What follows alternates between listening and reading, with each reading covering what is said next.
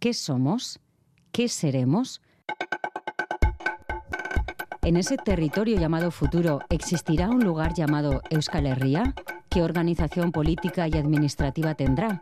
¿Cuál será el idioma en el que se relacione la ciudadanía de ese futuro? ¿Existirá el euskera? ¿O tras siglos de existencia y resistencia sucumbirá a las lenguas con más hablantes? En Euskal Herria 2050 queremos aclarar todo esto con personas que ya están reflexionando sobre ello. Con EH 2050 abrimos un camino al futuro. Kaixo, gorka Julio Hurtado naiz, andoaine jaien nintzen, lan egiten dut eta errenterian eta donostian.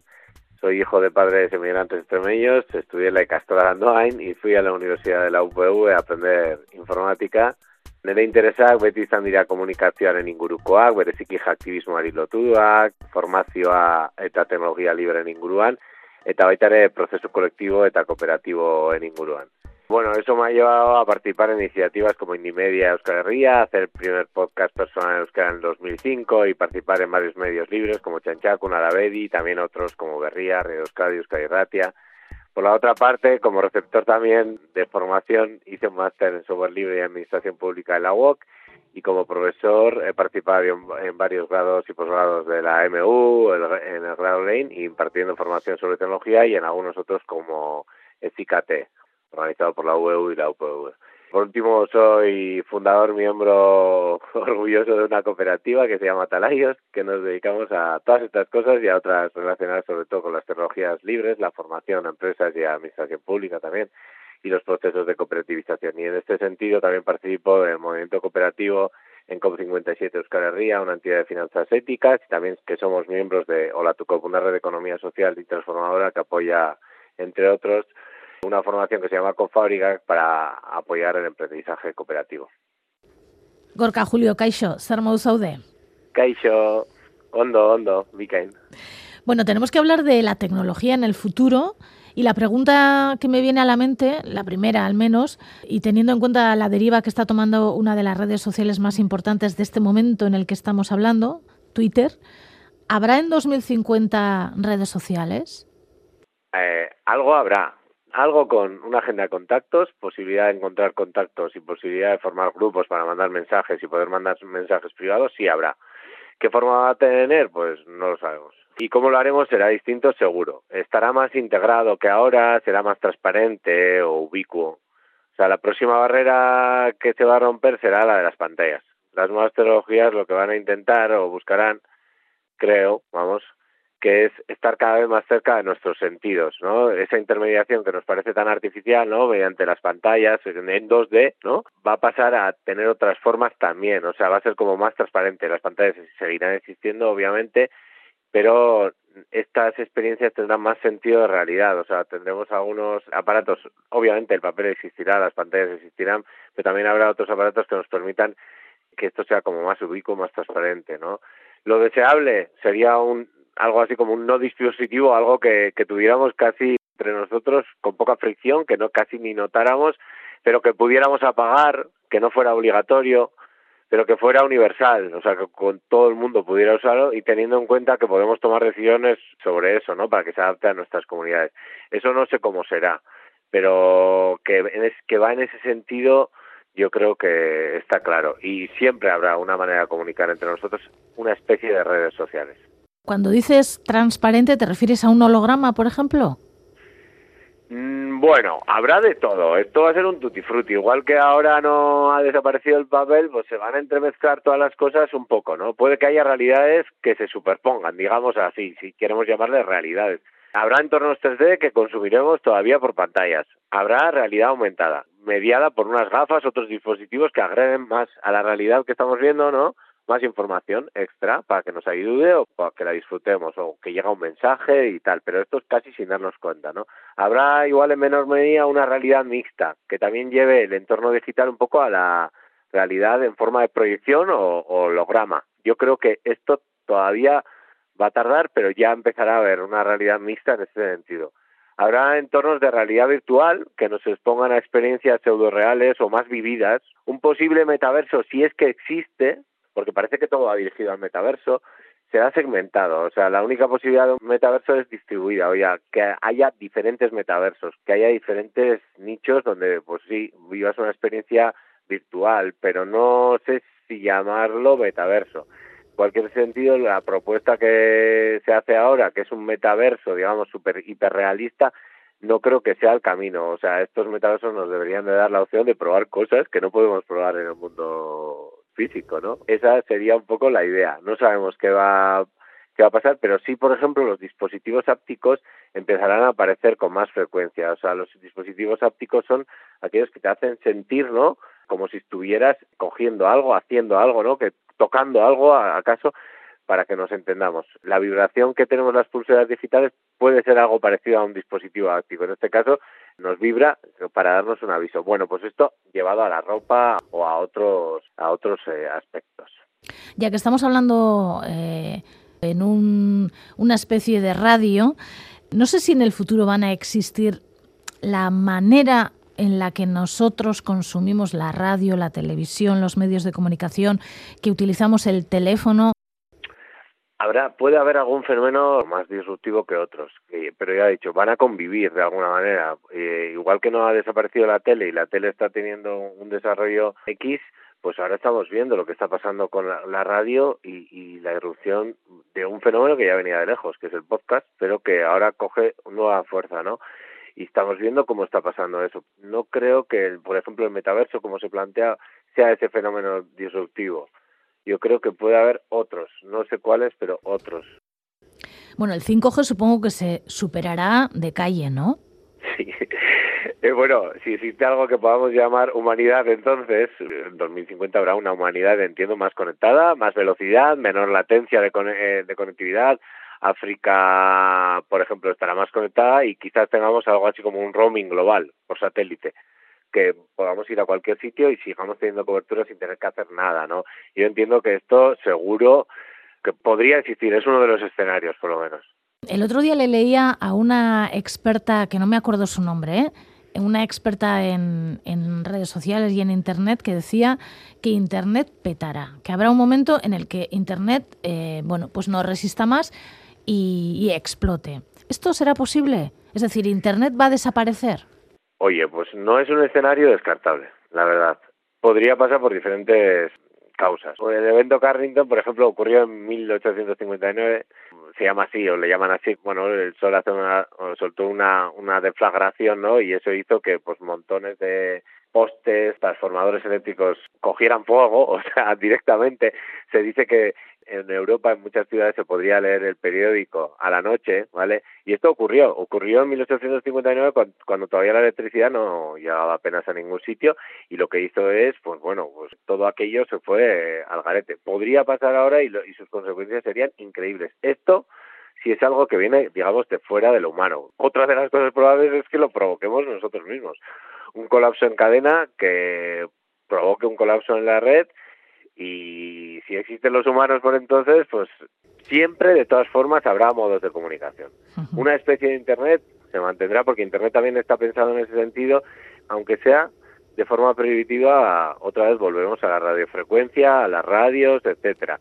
No se podrá llamar Internet, pero siempre, bueno, puede caer Internet, es verdad. Es difícil, también es verdad, pero lo que sí que siempre va a haber, porque lo ha habido durante toda la historia, es una manera de comunicarnos entre nosotros. O sea que vamos a guardar, por si acaso, las radios esas antiguas, porque a lo mejor las tenemos... viejo... Lo tienes guardado. Sí, sí, sí, sí. Por lo que pueda pasar. Sí, sí. En esta Euskal Herria de 2050 entiendo que la tecnología permitirá que las personas que vivan entonces tengan otras vidas y a lo mejor incluso otros oficios, ¿no? Sí, Aquí yo quería poner un poco en alerta también.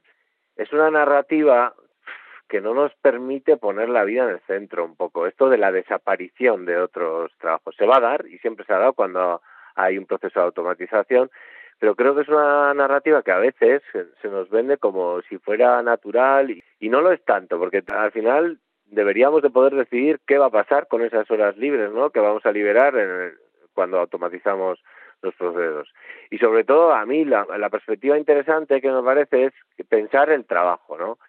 Si es algo que debería ser la aportación de cada uno en la sociedad. Esto debería incluir, ¿no? En el sentido de trabajo, el trabajo que llamamos productivo, para ponerlo fácil, el que cuenta para el PIB o hacen que cuente para el PIB, el trabajo productivo, pero que está en formas de trabajo que deberían de ser, o sea, que eso es trabajo, pero no es considerado así, y ahí está hecho en formas ya superadas, esclavistas o semiesclavistas.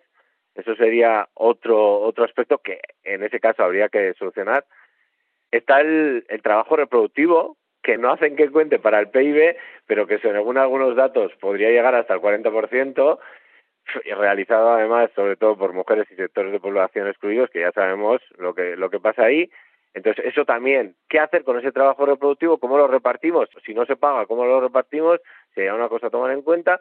Y luego también estaría el trabajo voluntario, que es el que no quiere contar para el PIB y quiere ponerse una aportación eh, voluntaria a la sociedad. Pero todos esos tipos de trabajo, he hecho una categorización así un poco rara y abstracta, pero que nos valga esto para darle otro sentido, otro nombre, otra manera de pensar sobre el trabajo, ¿no? Teniendo en cuenta que, bueno, la idea de trabajar menos sería bueno y la, automatización podría llevarnos a generar lo suficiente para vivir y disfrutar del tiempo libre también. Si esto no es así es porque, bueno, porque el sistema que nos gobierna no lo quiere, pero es ya posible o va a ser más posible y obvio, habrá otros oficios, nanotecnología, entrenadores de inteligencia artificial, tecnologías relacionadas con el cerebro humano, cuando lo mapeemos, además que estamos a punto de como de empezar a entender mucho más del cerebro humano, también se disparará la microbiología o todo lo que tenga que ver con ello, almacenamiento y manejo de la energía, por ejemplo, la energía solar y viento. A mí, o sea, se me ocurre, por ejemplo, me gustaría ver centrales de energías limpias que almacenan en agua, ¿no? Suben con una bomba agua a un sitio, ¿no? Y luego la vuelven a, soltar como baterías y eso riega nuestros campos y además genera electricidad en la caída. Bueno, pues todo esto, ¿no? Y relacionado un poco con esto es un reto al que tenemos que atender ya el de la agricultura. Para mí es súper básico.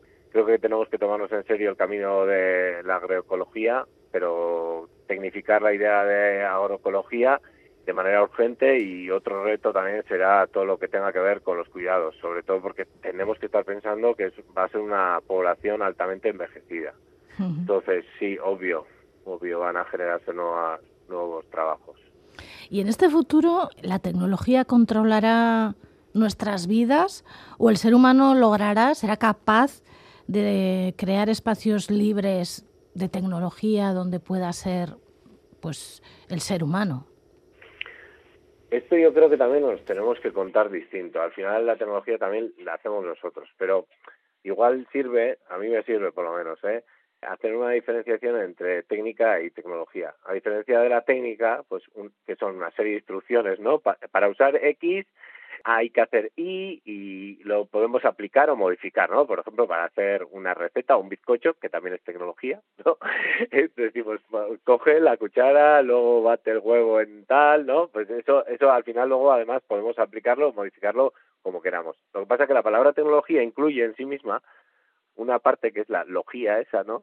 Que es lógica, al final es ideología. Y es eso, es lo que tenemos que cambiar. Si la lógica de esa logía o lógica es antihumana, antivida, es la que tenemos que cambiar para gobernarnos y no ser gobernados por ella. En esa lógica tenemos que generar pues estructuras de producción, control y deliberación pues para aprender a crear, usar y decidir sobre esa tecnología. Según qué lógica esté operando, así será la tecnología de 2050, ¿eh? literal. O sea, si la lógica es mala, estaremos controlados por esa lógica y si no, y si hemos conseguido mejorar la visión sobre esa tecnología, pues estaremos en otro escenario. ¿Tú lo de Terminator y estas máquinas malignas que van a acabar con el ser humano, lo ves en el futuro o, o solo en las películas? A ver, esto es un poco... No creo que sea raro que alguna máquina militar automatizada se le vaya un poco la mano y empieza a pegar tiros. También, por ejemplo, un escenario posible no creo que sea importante, pero más allá de un drone suicida por aquí y una metralleta automática corriendo por alguna ciudad, algo así podría ser, ¿vale? Seguramente si esto ocurre aún así, el ataque sea humano. Quiero decir, alguno habrá modificado el código sin querer o queriendo para que esto ocurra. Pero realmente veo más robots cuidándonos, ayudándonos, incluso amándonos. Las primeras aplicaciones de la tecnología suelen ser o militares o relacionadas con muchas veces el sexo directamente, pero no tiene por qué llegar a eso, pero que otra cosa, o sea, teniendo en cuenta que toda la tecnología de este tipo tiene doble juego, en euskera yo quería poner en valor una palabra, ¿no? Que es la palabra zainza, ¿no? Que tiene varios significados. Ahora se relaciona gracias al feminismo un poco más a los cuidados, ¿no? Que nos podemos dar unas a otras, pero hasta hace bien poco esto se usaba también como el, parte del componente de la vigilancia, ¿no? Y creo que no es el mejor escenario, pero creo que esas dos acepciones, digamos que se están fusionando en la tecnología. Se podría, obviamente, cuidar sin vigilar, y obvio que se puede vigilar sin cuidar, pero creo que las dos irán de la mano, por desgracia, en el futuro también. ¿Y el software libre qué pasará? Bueno, tenemos que recordar y a veces tenemos que ser unos unos pesados con esto, no, pero Internet está construido sobre software libre. Los sistemas operativos, servidores, protocolos de Internet han hecho posible crear una red distribuida a la que la gente se pudo sumar, ¿no? Esto en un momento cambia, ¿no? Y el capitalismo absorbe un poco en su deriva caníbal, ¿no? También canibaliza esto y pasa a a que esas estructuras centralizadas, ¿no? esa infraestructura en la que todos podíamos sumar y participar de forma descentralizada, pues intenta centralizarla mediante la infraestructura y crea plataformas para capturar pues lo que conocemos hoy en día, datos y todo ese valor que se va generando por, por la gente que lo usa, los usuarios, ¿no? Esto es y será de otra manera siempre habrá gente que construya en otras claves, eh, genere servidores libres, los conecte y ofrezca alternativas. Quizás no sea la mayoritaria, pero siempre habrá esta, esta opción. Yo creo que en, algún momento ya se está dando como una desafección hacia esas plataformas, etcétera. Entonces siempre habrá la, opción de crear alternativas. La cuestión es ir organizándolas eh, cada vez mejor, ¿no? Y tenemos que ser un poco conscientes que desde Euskal Herria lo único, lo único que tenemos que tener claro que el futuro digital en lo que tiene que ver con el uso de nuestra lengua, cultura, pasa por el software libre y este tipo de contenidos y tecnologías libres. Que solo aportando al común podremos junto con otros hacer presente a los que en el entorno digital y para eso necesitaremos estructuras públicas, cooperativas y comunitarias todas con esa orientación al común para tener servidores, servicios propios, instituciones democráticas y estructuras cooperativas que gestionen nuestros datos y servicios para que estos sean universales y adaptados a las necesidades de nuestras comunidades. O sea, si no tenemos esto claro, quizás, mm, bueno, pues eh, vamos a tener muchos problemas para poder ya solo sobrevivir en este mundo es un poco, ahí para poner un punto metafórico al tema, es un poco cambiar o es sustituir un poco la lógica del árbol frente al rizoma o el micelio, sin entenderlo como dicotomía, ¿no? Porque el árbol, que está tan arraigado además en nuestra cultura, lo necesitamos, pero es lo centralizado, es importante, pero igual o más lo es el bosque y los rizomas y micelios que bajo él crecen y se expanden de forma distribuida y lo hacen posible. En Internet es lo mismo. Cuidar la diversidad que permite crecer juntos, juntas, juntes, es lo que tenemos que hacer. Y en eso creo que en Euskal Herria estamos bien posicionados por cómo nos pensamos como comunidad, ¿no? Pero esto, bueno, puede cambiar en el 2050 y esperemos que no se nos olvide que somos comunidad. Esperemos que no se nos olvide Gorka Julio es que Ricasco Benetán. Hoy él ha sido quien ha puesto eh, bueno, pues este punto sobre la tecnología, mm, lo que podría ser en 2050 en Euskal Herria. Es que ricasco benetan. Que ricasco zuei. Dirección, edición, guionización, producción, Goisal del Andabaso. Coordinación, Anea Barrategui. Locución, Loreto Larumbe y Roberto Mosso. Selección musical, Sara Alonso. Redes sociales, Hágase la Luz. Participantes, Anea Barrategui, Goyatz Oyarzábal, Xavier Landavidea, Ander Gortázar, Gorka Julio, Arancha Mendiarat, Kaisu Tuominiemi, Violeta Cabello, Ibai Zabaleta, Ollane Fernández de Retana, Maggi Teixeiro, Jone Ardaiz, Beñat Irasuegui y Elizabeth Rosselló. EH 2050